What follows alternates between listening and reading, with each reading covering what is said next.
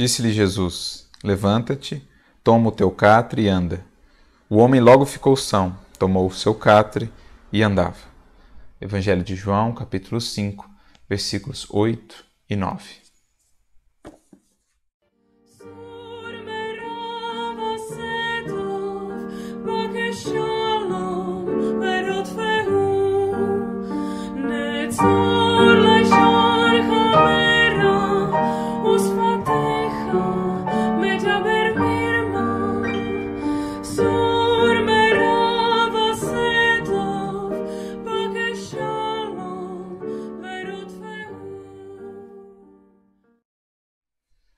A cura do paralítico de Betesda, narrada pelo evangelista João, é das mais profundas e belas do Evangelho, sobretudo por conta das três orientações fundamentais que Jesus vai transmitir àquele paralítico.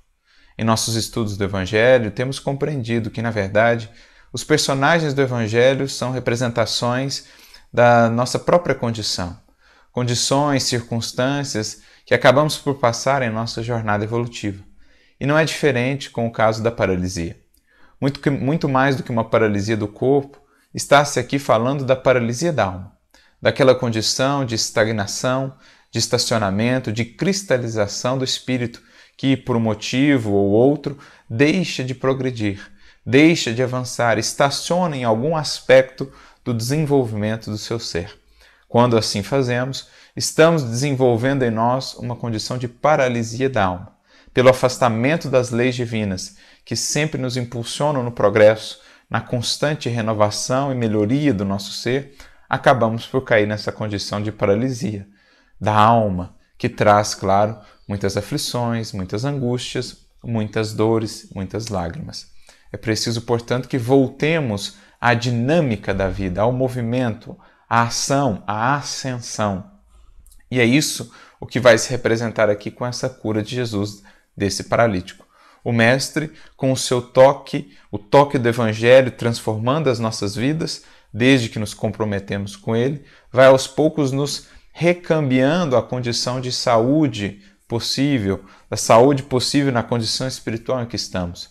Vai nos trazendo novamente ao movimento da vida, à dinâmica da vida, que é constante renovação, constante melhoria. Somos nós, então, esse paralítico.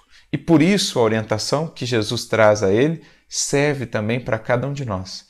Que fazendo uma análise íntima no nosso coração das nossas posturas perante a vida, poderemos enxergar em quais pontos temos nos comportado como paralítico, ou temos estado paralíticos e precisamos, claro, voltar ao movimento, como aconteceu com o personagem aqui da lição. Então Jesus apresenta a ele três passos fundamentais para o processo terapêutico da cura. Três passos fundamentais. Jesus diz: levanta-te, toma o teu leito, ou toma o teu catre, segundo algumas traduções, e anda. Como temos percebido, há uma sequência aqui. E não é uma sequência por acaso, existe uma ordem, existe uma cadência, existe uma motivação para Jesus apresentar essas três é, esses três processos, esses três elementos, na ordem como apresentou. Por quê? O primeiro passo para que possamos realmente caminhar no sentido de uma cura efetiva da nossa alma é a nossa disposição em buscar essa cura. Nada poderia fazer Jesus por nós, nem mesmo Deus, nosso Pai Criador, pode fazer por nós algo se nós nos bloqueamos a isso se nós nos fechamos, se nós não estamos dispostos a nos erguermos novamente pela vontade, pelo esforço, pela disciplina para a busca e a manutenção dessa saúde integral da nossa alma. Levantar-se aqui, portanto, muito mais do que o ato ali daquele paralítico se levantar, naquela cura do seu corpo, representa antes um levantar-se em espírito, erguer novamente a nossa vontade que estava fragilizada e por isso mesmo adoecemos. Erguer novamente a vontade para que ela, disciplinando emoções, construindo novos hábitos, possa preparar caminhos mais saudáveis, caminhos de mais luz, de mais paz para o futuro. Erguermos novamente, então, por essa disposição, por essa boa vontade de trabalharmos, de nos esforçarmos, de irmos atrás, de buscarmos o estudo, de buscarmos a compreensão, de buscarmos, enfim, transformarmos para que a cura realmente possa se processar. Para que o auxílio divino, o auxílio do Cristo em nossas vidas, não encontre obstáculos, não encontre bloqueios em nós mesmos, na nossa indisposição de sair do lugar, de deixar o estacionamento, né? de deixar a estagnação. Lembrando que esses pontos de estagnação aqui, de paralisia da nossa alma, pode ser, por exemplo, uma mágoa não trabalhada, um rancor, um ressentimento, alguma indisciplina no campo das emoções, algum hábito que tem me, me, me cristalizado naquele ponto, me trazido infelicidade. Enfim, todos esses são pontos de cristalização da alma, portanto, de paralisia.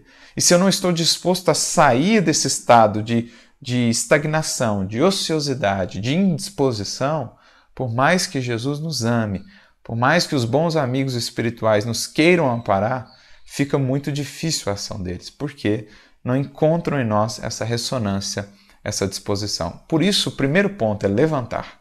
Levantar a vontade, o ideal, é, a disposição, a sintonia, tudo isso favorece a conexão com o alto e abre para nós novos horizontes de trabalho e de realização para que possamos realmente nos transformar e, com isso, conquistar a cura, a saúde integral. Mas aí vem o segundo ponto, né? importante também, fundamental, mas que ocorre depois do primeiro, do levantar-se, que é tomar o catre, isto é, eu cheguei naquela circunstância por algum motivo. Por conta dessa cristalização, eu cheguei a estar naquela paralisia da alma, com todas as dores é, vinculadas àquilo. Por exemplo, quando é, não trabalho uma mágoa internamente, eu caio na condição de paralisia numa condição de sofrimento, porque aquela mágoa me fere internamente gera desequilíbrio, gera desarmonia, muitas vezes até um adoecimento físico mesmo, somático, por conta daquele cultivo da condição de paralisia. Então existia um processo que me levou até aquele catre. E quando Jesus nos diz, toma o teu catre, quer ele nos ensinar a aprender com a experiência, para que eu não a repita. Isto é, o que, que me levou até aquilo? tomando o catre daquilo, isto é, vivenciando e extraindo daquela experiência o que ela quis me ensinar, eu posso melhor proceder no futuro. Então é aprender com o passado sem se fixar nele para melhor proceder no futuro. Isso é tomar o catre.